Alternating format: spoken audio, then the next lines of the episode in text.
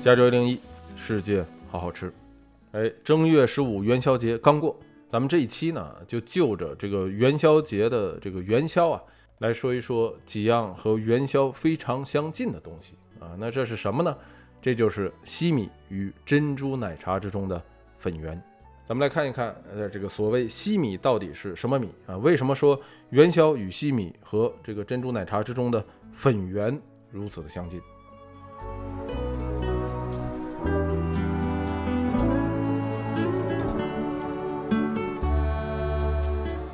哎，今年呢，也就是二零二四年的元宵节啊，是二月二十四日，说白了也就是昨天啊，星期六。相信大家都吃过这个元宵了。哎，虽然这个都是有馅儿的东西，但是这个元宵啊，跟包子、饺子不一样。哎，怎么不一样呢？呃，当然了，这个首先来说馅儿不一样，是吧？这个元宵的馅儿呢，一般都是甜的，或是坚果，或是这个豆类，是吧？芝麻呀、五仁啊、红豆啊，啊，但是基本都是甜的。这跟包子、饺子的肉啊、素菜呀啊不一样。哎，这是馅儿，但是馅儿啊，并不是元宵与包子饺子最大的区别。元宵与包子饺子最大的区别是在于它的皮儿啊，这个你其实说皮儿不是很准确，因为元宵的这个皮儿它不像包子饺子这样包出来的。咱们首先来说呀，啊，这个元宵的这外外头这一层啊，它本身的这个成分与包子饺子就不一样，因为这个包子饺子外头那层皮啊是面做的啊，你甭管是发面的还是烫面的，或者说死面的。包子饺子外头的皮几乎清一色，全都是用啊这个小麦粉用面粉来做的，把这个面粉是吧？这个兑上水，然后这个和成面，你是发面也好，死面也好，咱在这里咱们这个不细究啊。然后擀成皮，把做好的馅儿包进去，然后一个一个的捏出来。包子饺子是这么做的，但是元宵不一样。首先来说，它那个成分就不同。元宵外头那层皮的成分，它不是小麦粉，不是面粉。哎，那是什么呢？啊，那大家知道，元宵外头那层是糯米粉。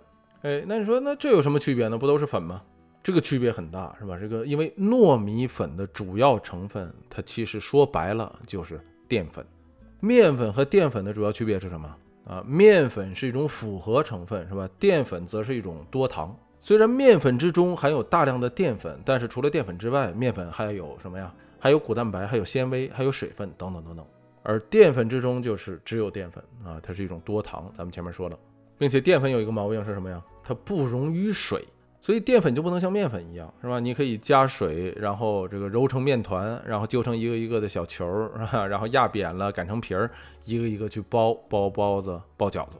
这也就是为什么元宵它不是包出来的，那它是怎么做的？大家也都知道，是吧？它是靠摇出来的。所谓摇元宵，摇元宵，就是你把元宵的这个馅儿。做好之后啊，像咱们前面说的，五仁的也好，芝麻的也好，小豆的也好，加上糖，加上面啊，使它增加粘性，然后把它揉成一个一个的小球，然后你再把这个糯米淀粉均匀的撒在摇元宵的那个大盆里啊，一般来说自己家的那个大点的盆也可以，你再把刚刚揉好的一个一个小球的那个馅儿是吧，放到这个盆里，接下来就是不断的摇动这个盆，这个馅儿本身含有水分。在这个淀粉盆里不断滚动的时候啊，就像那个滚雪球一样，一层一层的，它就把这个淀粉呢粘在自己身上了。滚几圈之后，它就变大了啊。但是如果说你想让这个皮再厚一点呢，你可以在这个皮上再沾上一点水，然后放回到盆里，接着滚动，哎，周而复始，直到你自己满意为止。哎，所以元宵啊，它是这么做出来的，跟早年北方到冬天啊，这个那时候还住平房的很多家，哎，烧煤过冬的时候，那个摇那个煤球那个方法是一样的。都是靠摇啊，让它自身慢慢慢慢的变大。那除了元宵之外，还有什么东西也是靠这个如此的方法把它摇动出来的呢？啊，那就是咱们这一期接下来要说的，就是西米和珍珠奶茶之中的那个粉圆。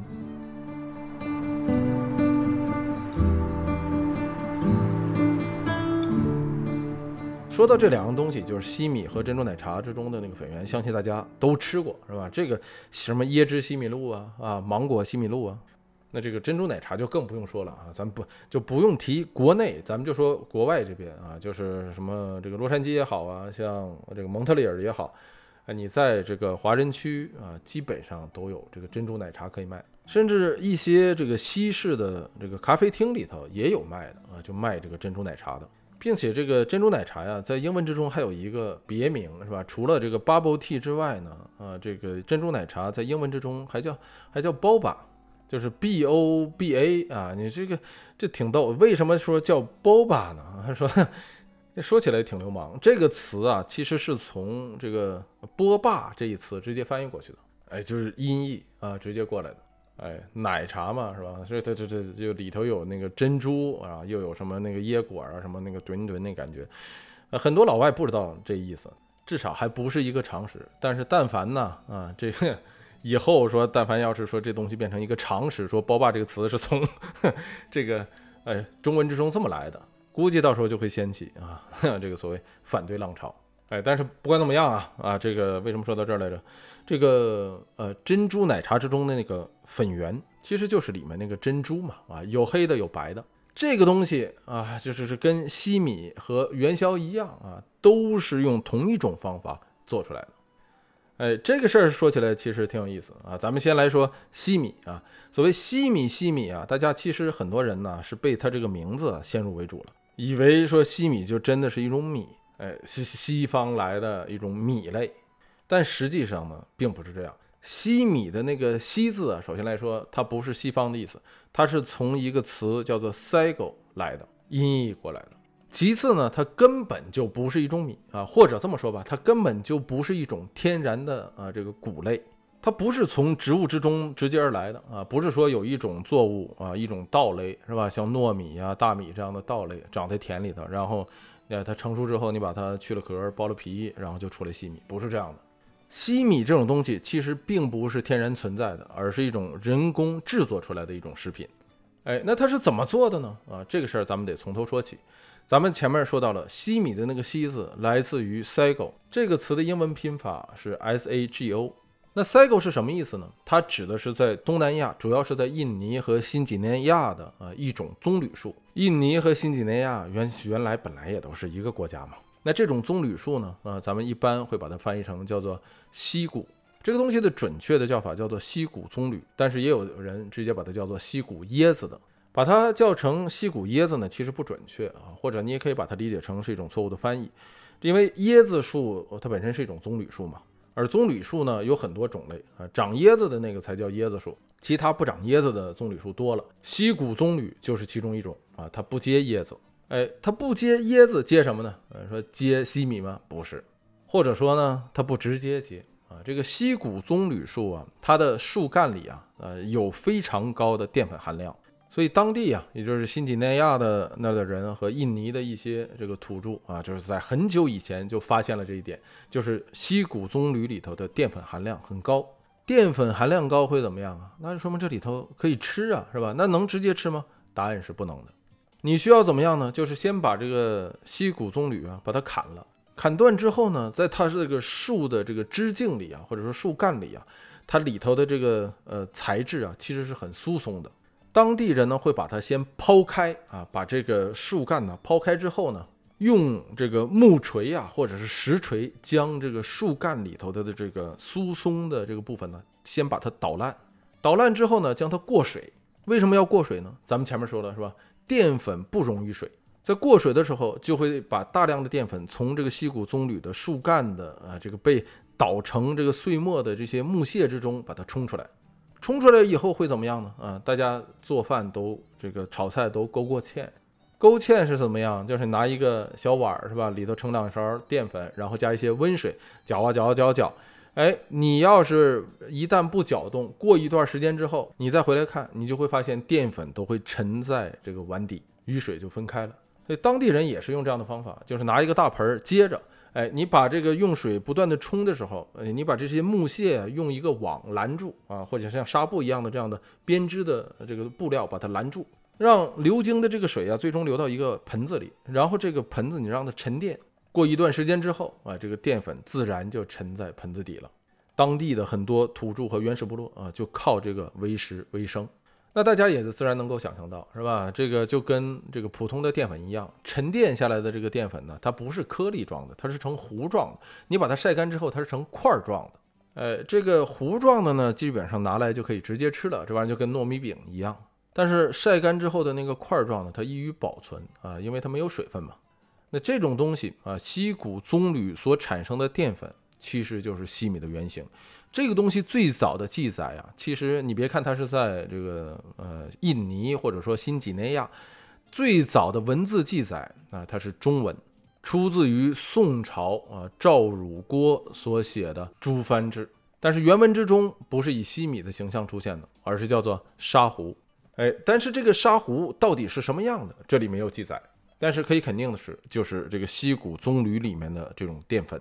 哎，但你说这种普通的啊，这个淀粉，无论它是成糊状的这样的啊，直接吃的，还是说它已经晒干的成块状的这样的淀粉，它是怎么变成这个一粒儿一粒儿的西米的呢？这个西米棕榈的淀粉最终变成西米啊，中间得有一道人为的加工步骤，而这个加工步骤。其实就和咱们上面所讲的那个摇汤圆的那个做法是一模一样的。它的传统做法就是把晒干以后的呃这个西谷棕榈的淀粉铺在呃一个很大的盆子上，然后撒上一点水以后均匀的摇动，在这种均匀的摇动下，这个淀粉就会团成一个一个微小的小球，然后把这些小球用筛子筛出来啊，然后再加淀粉再摇。这样做成的一个一个收集起来的啊，这种白色的淀粉小球啊，就是咱们今天所说的西米。所以西米是一种纯的人为的加工物啊，它并不是天然的产物。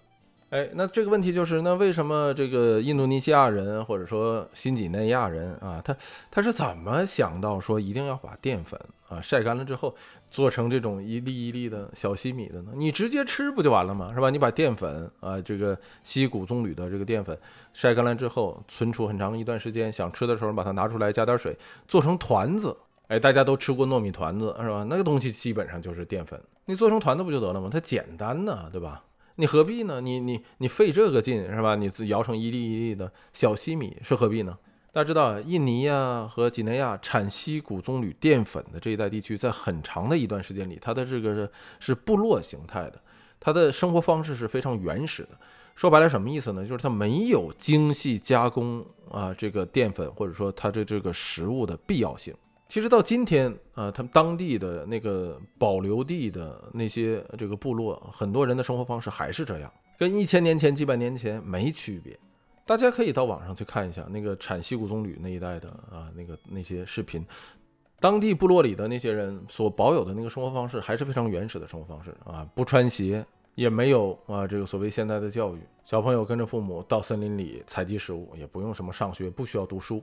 采集食物的方法也是一样，非常的原始，拿着一把砍刀，基本上就干所有的事儿了。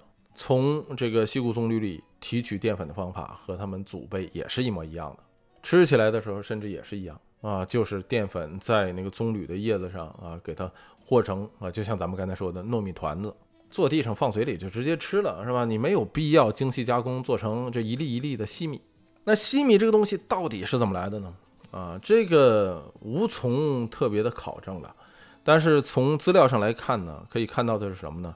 在这个菲律宾一带呀，有一种和西米非常像的东西，这东西叫做什么呢？这东西当地人叫做兰当。这个兰当是什么呢？啊，这个兰当，如果你看起来呀，它就像一粒一粒的谷米一样，它的这个颜色呀，就跟那个没有蜕壳的那个大米很像，形状呢却和西米一样。当地人吃这个兰当吃的那个方法也跟西米很像，基本上就是把它做成粥，或者是和什么芋头啊和呃这个的水果呀放一起煮，可以热着吃，也可以冷着吃。那这个东西是什么呢？兰当这种东西就是菲律宾当地产的一种棕榈，这种棕榈叫做 berry，它跟咱们前面说的呃那个西谷棕榈啊非常的像，它也和那个西谷棕榈也一样，也产淀粉。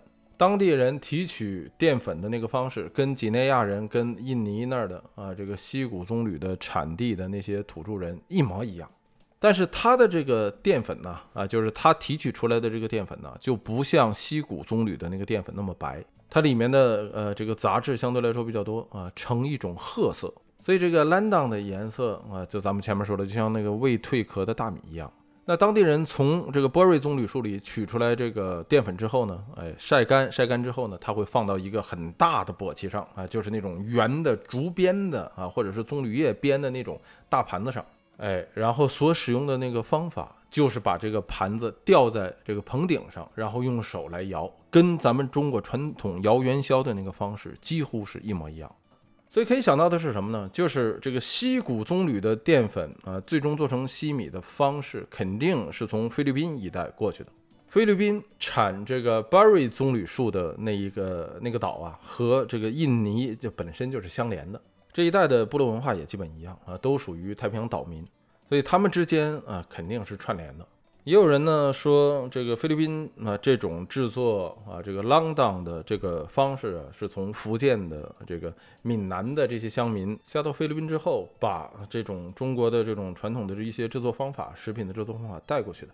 但是这些这种无从考证了，没有相应的资料，至少是我没找到啊。这个，所以咱们在这里就没法下定论了。在这里呢，只是跟大家说一下有类似的说法。但是不管怎么样啊，这个西米最原始的方法就是这样做的。也正是因为它从这个棕榈中的淀粉提取出来的，所以西米有一种独特的啊这种啊棕榈的香味儿。也有人说它和这个椰子的味道很近啊，这个东西就仁者见仁了。但是呢，咱们为什么说但是呢？就是但是这是一种呃，咱们前面说了这个西米的原始的做法，或者你可以说啊是最初的做法，就是从西谷椰子呃西谷棕榈的啊这个淀粉中直接摇出来的。哎，那现在是怎么做的呢？啊，现在其实呢还是摇出来的，只不过就是工厂机器加工，是吧？就比这要快得多了，并且那个颗粒大小也均匀啊，几乎是一模一样。这是为什么你在市场买的那个西米那一粒儿一粒儿的，是吧？那个那个大小非常的均匀。可是如果大家翻过去看啊，你把这个西米的包装，如果你拿过呃这个翻过去看那个成分的话，多半你会在成分表中看到啊，西米的那个淀粉成分来自于什么呢？上面写着四个大字。木薯淀粉，它不是西谷棕榈啊，也不会给你写成西谷椰子。很多市场里买到的这个西米后面的成分啊，上面写的淀粉的来源是木薯。哎，那为什么不是西谷棕榈呢？怎么是木薯呢？啊，那咱们来看，首先什么是木薯？木薯这个东西啊，和棕榈啊，至少是有一点很像，它都是生活在热带和亚热带的啊一种植物。木薯是一种根茎植物啊，你把它拔起来以后，你会发现那木薯长得就跟那个大芋头啊很像。但它非常长啊，它那个呃看起来不如芋头那么好看，至少是木薯。如果跟呃这个咱们前面说的这个西谷棕榈或者是 Berry 棕榈啊这两种棕榈比起来的话，它的优势是什么呢？首先来说，它生长得快啊，它比棕榈树可长得快得多。其次呢，它淀粉含量啊更高，所以木薯的优势就很明显了嘛，是吧？木薯的淀粉含量高，提取方便，生长得又快，而且价格便宜啊，采集方便。更重要的啊，一样木薯，东南亚地区包括印度啊盛产西米的主要成分本来就是淀粉做的啊，所以那你想，你要是做西米啊，工业化生产，作为一个生产厂商的话，你是想用西谷棕榈的淀粉呢，还是想用木薯的淀粉呢？从利益角度出发，绝大多数的厂商肯定就会选择木薯来做嘛。所以今天在工业化生产的这个大环境下，咱们今天所吃到的市场上绝大多数的啊所谓西米。跟这个硒啊，这个所谓的硒就是西谷棕榈的这个硒呀，已经没关系了。它实际上原料都是用木薯的淀粉做的，所以按理说应该叫做木米或者是薯米，都是靠木薯的淀粉加工成的。所以这个西米就是这么来的啊。那你说说了半天，咱们还还刚才说珍珠奶茶里头那个粉圆呢？珍珠奶茶里的粉圆也是一样啊，它也是通过淀粉这么摇出来的啊，摇成一个一个的啊，所谓粉圆，它就比西米大了几圈儿，大的就叫粉圆，小的就叫西米。也有人管那个大的叫大珍珠，小的叫小珍珠啊，这都无所谓了，这些都是这个各自想起的名字。可是有人会说啊，说珍珠奶茶里头那个珍珠是黑的呀，你那个西米是白的呀。这个珍珠奶茶的里面那个珍珠啊啊，就是它这个粉圆呢，最早的时候就刚有珍珠奶茶的时候，它本来是白的。跟西米的那个是一样的啊，但是它怎么变黑的呢？是后来在这个珍珠奶茶不断的这个商业演进的过程中啊，呃，把这个珍珠啊里面做它的时候往里加进了这个黑糖。所谓黑糖，其实就是啊咱们这个大陆所说的那个红糖嘛，啊，这就是一种糙糖或者说粗糖。但是黑糖有它的特色啊，有它的这个自己的性格，这个以后咱们有机会再讲啊。到底黑糖是哪儿起源的？哎，到底是日本啊、琉球啊，还是福建？咱们这儿就不谈啊。但是总之，这个你在这个珍珠粉圆制作的过程中加入了黑糖，所以就使得那个珍珠粉圆呢啊，它就变黑了。哎，变黑了有什么好处呢？首先来说，你加入黑糖以后，它的那个味道肯定就提升了，因为它有甜味嘛。更重要的是啊，你只有黑色的珍珠在这个奶茶中才能看出来。你要是 这像西米那样的白珍珠啊，放到奶茶里头它不显眼而且这个白珍珠它也不如黑珍珠看起来好看，所以这个黑粉圆一旦出现，很快就在奶茶界 这哎碾压了这个白粉圆。所以在今天大家去喝珍珠奶茶的时候，你会发现里面的这个珍珠基本上都是黑的。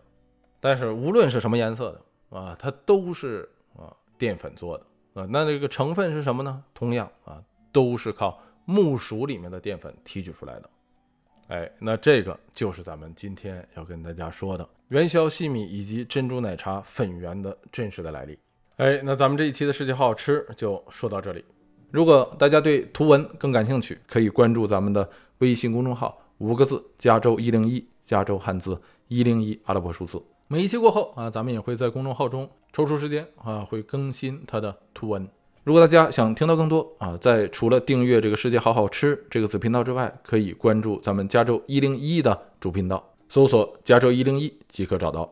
最后的最后啊，这个大家喜欢这个节目的话，不妨把它分享给你的亲人和朋友们，让我们一同来通过饮食了解世界，了解这个世界的历史。